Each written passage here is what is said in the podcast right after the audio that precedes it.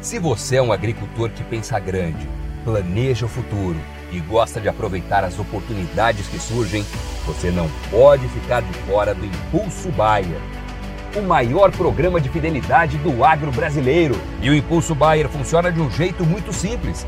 Para participar, você compra produtos Bayer.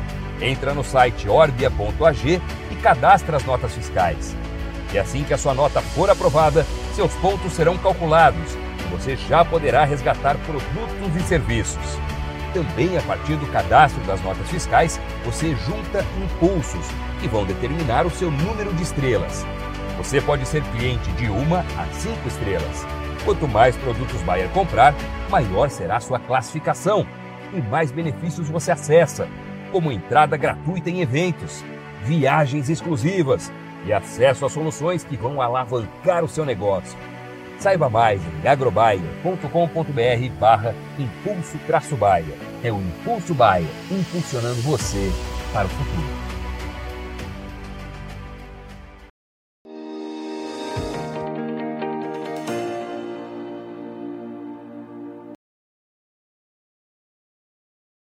Olá, muito boa tarde a você conectado conosco aqui pelo Notícias Agrícolas. Está na hora uh, de começar no nosso boletim do mercado do boi. Entender que momento é esse para as cotações e principalmente entender essa relação entre oferta e demanda e como é que isso pode mexer com os preços. Meu convidado de hoje está fazendo aniversário, é Fernando Henrique Iglesias, lá da Safras e Mercado. Parabéns, viu, Fernando? Mais um ano de vida aí com muita saúde e muito sucesso para você. E ah, aproveitando aí ah, o dia de festa para saber se tem festa para o boi também, Fernando. O que está acontecendo? O que, que você está vendo aí é, em relação ao mercado do boi gordo? Principalmente nesse momento, né, de reta final, finalzinho de mês chegando aí, enfim, expectativas para dezembro? Boa tarde, boa tarde a todos. Obrigado pelas felicitações, Alex. É um prazer estar aqui no Notícias Agrícolas em mais uma oportunidade. Vamos falar sim sobre esse mercado do boi, a situação que está o mercado. Semana passada, na nossa última entrevista, nós comentamos que havia negócios acontecendo a 245 reais por arroba essa semana também aconteceram negócios nesse nível de preço, a 245, mas o mercado está lento. O mercado não está com movimentos explosivos. As condições ainda são propícias à alta, ainda são interessantes para movimento de alta dos preços da arroba, até em função por cenário de oferta, a demanda continua aquecida. Então, tudo isso remete à alta das cotações, remete a espaço para recuperação dos preços, para reajuste dos preços. Mas o desenho de mercado que nós temos hoje não está permitindo que essas altas aconteçam de uma maneira explosiva. Nós não vamos ver aí altas explosivas da roupa do boi gordo nesse final de ano. Mas existe um movimento de recuperação em curso acontecendo. Bom, o que, que significa isso? É, é, vamos ver o boi de, de 250 ou não, Fernando? Por enquanto não chegou nesse nível, existe potencial de consumo para isso, e mais importante, a oferta está bastante restrita os frigoríficos não estão conseguindo aí ter muita folga nas escalas, posição aí das escalas que continua aí entre 7 a 9 dias úteis aproximadamente, não tem uma posição muito confortável. Então, como é um período de muita demanda, há uma necessidade de você manter um bom ritmo de aquisição de boiadas, manter um bom ritmo de compra. Então, o mercado está tá firme ainda. É, o mercado está conseguindo aí reverter, ver isso em alta, não só em São Paulo, nós percebemos alta dos preços no Tocantins, alta dos preços em Rondônia essa semana, no Pará, sinalização de negócios a patamares mais altos em Goiás. Então, tudo isso remete a uma arroba um pouquinho mais fortalecida nesse final de ano. Muito bem. É, isso em função de uma menor oferta, Fernando, dá para dizer isso? Bom, é, explicando o que está acontecendo agora em relação à oferta nesse último bimestre. A oferta de animais confinados, ela segue presente aqui no mercado, mas ela está no seu final, está terminando, estamos, estamos vendo é, a, o, a, os, os, o final da oferta desses animais terminados no confinamento. Então, não tem muito mais volume aí de animais desse, desse tipo de categoria no mercado. E o outro aspecto para nós considerarmos é que as chuvas no centro-norte do Brasil geraram uma condição bastante ruim das pastagens. Então, é pouquíssimo provável que haja, não, não vai ter oferta de animais terminados a pasto agora em dezembro. Não vai ter grande volume de animais ofertados é, nesse final de ano. Isso é um ponto de suporte, um ponto de sustentação muito importante para os nossos preços da arroba aqui nesse, nessa reta final de 2023. Porque tecnicamente esses animais de pasto já poderiam estar contribuindo com as escalas ao longo de dezembro já. Tipicamente em anos ali, por exemplo, de laninha, nós estamos no ano de El Ninho, né? O El Ninho bastante agressivo, inclusive, né? deixando a situação de outras lavouras como a soja, por exemplo, uma situação dificílima, né? Então, basicamente, o que nós estamos acompanhando hoje dentro do mercado é que o pasto não tem condições nesse momento. Da mesma maneira que há dificuldades em relação à soja, todo esse desenvolvimento das lavouras, também remete ao mercado do boi, a situação das pastagens. Em anos de laninha, anos em que a chuva é mais representativa no centro-norte brasileiro, tradicionalmente as pastagens já têm boas condições nessa época do ano, nesse período do ano, e já existe oferta, já tem disponibilidade de animais terminados a pasto no mercado. O, o que, que muda? O animal terminado a pasto, o pecuarista pode cadenciar as negociações, pode colocar o ritmo de negócios enquanto esse pasto tiver condições, enquanto esse pasto continuar ali é, segurando esse animal. Então, basicamente, é, esse ano, o pasto não apresenta boas condições. Tocantins, Rondônia, Acre, algumas regiões do Mato Grosso, são localidades aqui do Brasil que o pasto está em uma condição bastante ruim. Então, o cenário fica mais difícil para esse tipo de pecuarista. E por isso que você diz que é um fator de suporte aí de, de preços, então, porque é, mesmo que tenha o boi de pasto, que seja um boi mais administrável, digamos assim, o fato é que esse ano, muito provavelmente, nem esse boi administrável vai ter para entrar, então. Exatamente, porque não tem condições realmente. A situação é bastante delicada, é complicada em vários estados brasileiros. No Tocantins mesmo, os relatos que nós escutamos ali é de uma situação bastante difícil, bastante complicada em relação à condição do pasto e condição das lavouras de uma maneira geral. Então, o cenário não é dos mais promissores nessa região do, do Mato Piba, né? E também pensando em outros estados, exemplo de Rondônia, o próprio Mato Grosso, é, acaba tendo esse tipo de dificuldade, acaba tendo esse tipo de desafio pela frente. Então, o mercado ainda está firme, ainda apresenta é, essa perspectiva de recuperação dos preços, muito em função dessa combinação de fatores: uma demanda no seu auge aqui no mercado interno e uma oferta bastante limitada em função dessas condições que nós temos hoje. Bom, a gente entendeu então que a oferta vai segurar o tranco aí, enfim, é, pelo menos dar suporte para os preços, mas é, para a gente ver esse mercado se mexendo, a gente tem que olhar também a demanda, né, Fernando? O que, que você está vendo de novidade da demanda? Tem alguma coisa é, é nova aí? Bom, basicamente estamos convivendo com o período de auge de demanda aqui no mercado interno. Demanda está em seu ápice, nós temos aí um período de demanda muito aquecida, 13 terceiro salário, criação de postos temporários de emprego, as demais bonificações, tudo isso motiva o consumo de carne vermelha, motiva o consumo de proteínas de origem animal, e tipicamente as proteínas que são procuradas pela população são proteínas de maior valor agregado, são, são cortes ali que tradicionalmente estão ligadas ao traseiro bovino. Então, a demanda doméstica ela está muito boa, está muito positiva nesse momento. E isso vai gerar um efeito é, nas vendas da indústria. A indústria vai vender muito bem, vai ter um bom volume de vendas previsto para esse final de ano. Isso também é outro ponto de sustentação bastante interessante. É, isso, isso é importante dizer, né? Agora, você estava me contando que na questão das é, exportações brasileiras de carne, a gente é, também está indo bem, né, Fernando? Tirando o preço que está ruim em termos de volume, é, estamos, é, inclusive, buscando a recuperação daquele, daquela perda no começo do ano, né? Exatamente isso. Nós temos preços hoje melhores pela carne bovina, é, preços um pouquinho melhores pela carne bovina no mercado internacional. Ainda assim, comparativamente, quando nós olhamos para 2022, os preços ainda estão muito aquém, né? Mas já começou um discreto movimento de recuperação em volume, o volume está indo muito bem. As exportações brasileiras estão aí é, bastante expressivas. Aquele período de alto embargo, não havia nada que nós pudéssemos fazer, realmente o Brasil ficou sem poder vender para a China naquele período. Mas passado esse período de alto embargo, o Brasil vendeu aí grandes volumes de proteína de origem animal, não teve problema em vender carne bovina, conseguiu acumular é, um bom ritmo de exportação e vai caminhando, vai ter um, vai tendo um final de ano bastante interessante. Vai conseguindo manter uma boa fluidez de suas exportações.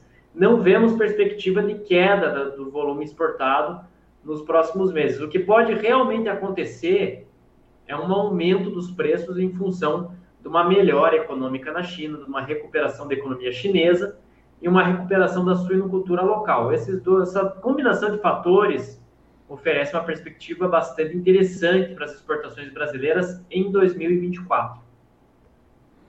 É, pois é, inclusive por um fator novo aí que é, também a gente precisa levar em consideração, que é a questão da valorização do yuan. Exatamente, o yuan, a moeda chinesa, né, é, trabalhou bastante desvalorizado em grande parte do ano, chegou a, é, em diversos momentos trabalhando acima de 7,30 7,30 por dólar, né, a paridade, e isso reduz muito o poder de compra dos importadores da China. Para as exportações de manufaturados, produtos têxteis, químicos, componentes eletrônicos, isso aí é fantástico. A China conseguiu vender bons volumes desses produtos ao longo do ano, mas o problema é que a China também é uma grande força importadora. A China é, um, é o maior importador de soja, é, se tornou o maior importador de milho aqui do Brasil, compra grandes volumes de minério de ferro, algodão, carne bovina, carne suína, carne de frango. Ela tem uma capacidade imensa de mexer na dinâmica do mercado global de commodities. Em função disso, esse período de desvalorização cambial, o yuan muito desvalorizado, forçou esse importador chinês a renegociar os contratos para baixar preço em dólar, justamente para compensar esse processo de desvalorização cambial. Então, agora, com o yuan valorizando, se tornando mais valorizado, uh, o importador tem um peso menor. Ele não, ele não vai ter tanta dificuldade de comprar pre, é, pagando preços em dólar. Então ele aceita preços um pouquinho mais altos. Conforme quanto mais ampla for esse mais amplo for esse processo de valorização da moeda chinesa, melhor para quem está é, tá exportando para a China e para quem está importando produto dentro do mercado chinês. As exportações chinesas podem perder um pouquinho de competitividade, mas de qualquer forma, para nós, para o mercado brasileiro, essa valorização monetária na China é bem interessante. Ah, e isso pode acontecer de que forma, Fernando? Com a valorização em dólar ou com mais compras, mais demanda? Elevação dos preços em dólar. Em termos de volume, o Brasil, é, tanto que nós estamos para receber agora em dezembro, né, uma missão, novas inspeções da China. A China pode habilitar mais frigoríficos aqui no Brasil, vários na região norte do país, inclusive. Então, é, a China está indicando para o mercado que vai priorizar compras aqui de carne bovina aqui no Brasil. Então, os nossos concorrentes não vivem um bom momento. A Argentina vai apresentar encolhimento do rebanho agora em 2024. Os Estados Unidos passa por um processo de encolhimento de rebanho também. Tanto que hoje os Estados Unidos é o nosso segundo grande comprador de carne bovina. É, o único concorrente de peso que nós temos hoje, numa posição mais destacada no mercado, é a Austrália. Mas a Austrália não tem uma fração da capacidade produtiva brasileira, não dá para comparar. É um rebanho aí de 234 milhões de cabeças aqui no Brasil contra um rebanho de 27 milhões de cabeças lá na Austrália. A capacidade produtiva brasileira é muito superior. É, o Brasil vai, a China deve comprar em torno de 3,6 milhões de toneladas de carne bovina no próximo ano, pelo menos metade desse volume vai ser daquele carne bovina do Brasil. Olha, isso é, isso é muito bom aí para para nós e principalmente com esse poder de compra mais aguçado aí do chinês, por que não, né, Fernando? Sim, isso já vislumbra uma perspectiva diferente em relação aos preços. Nós sempre precisamos lembrar que os fatores que motivaram essa alta explosiva dos preços da arroba de 2019 para cá, é, ela está tá centrada em três grandes fatores. O primeiro era o momento do ciclo pecuário, que apontava para uma oferta mais restrita. Depois, essa demanda chinesa fez uma diferença brutal aqui para o Brasil e um real que estava bastante desvalorizado naquele período. Então, basicamente, essa, essas três questões guiaram os preços da arroba do boi gordo, que chegou a bater 360 no primeiro semestre do ano passado. Uhum. Então, esse processo de alta dos preços em dólar pago pela carne bovina brasileira, somado é, a um bom volume exportado que continuará sendo exportado, mais a perspectiva de um real um pouquinho mais desvalorizado no próximo ano, por conta dos nossos problemas de ordem fiscal, as questões de política monetária aqui no Brasil, que vai cortando juros, tudo isso oferece uma perspectiva bastante positiva, pode oferecer uma melhora das nossas receitas de exportação.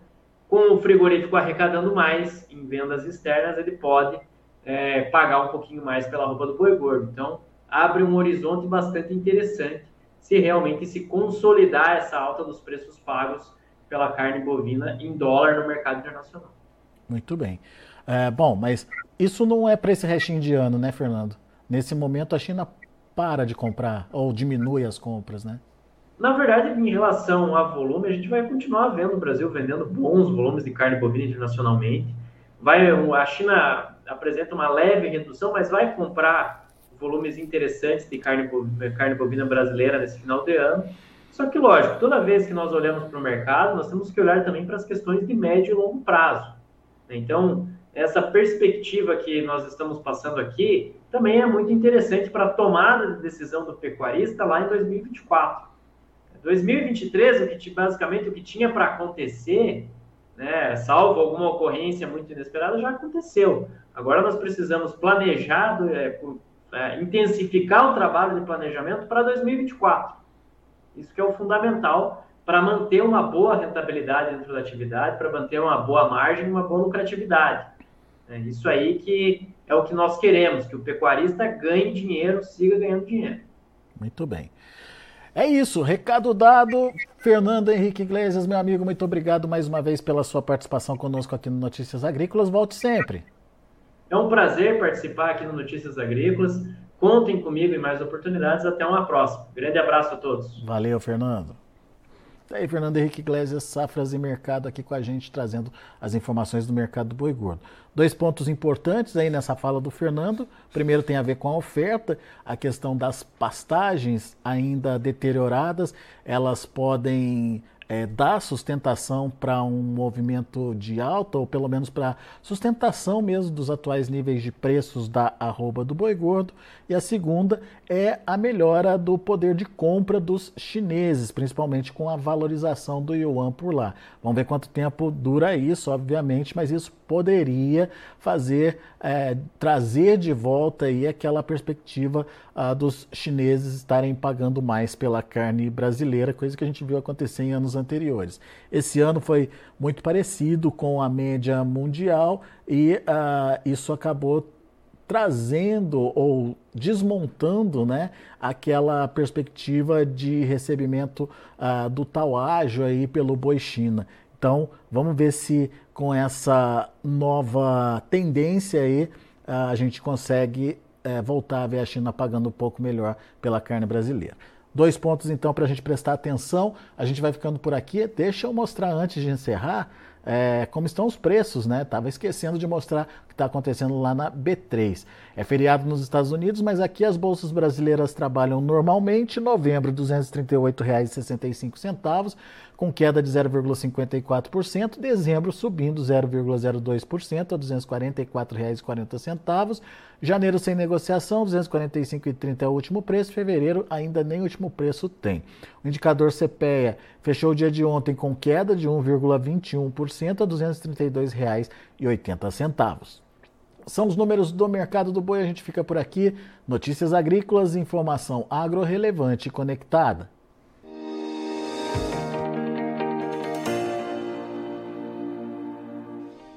se inscreva em nossas mídias sociais. No Facebook, Notícias Agrícolas. No Instagram, arroba Notícias Agrícolas. E em nosso Twitter, arroba Norteagri.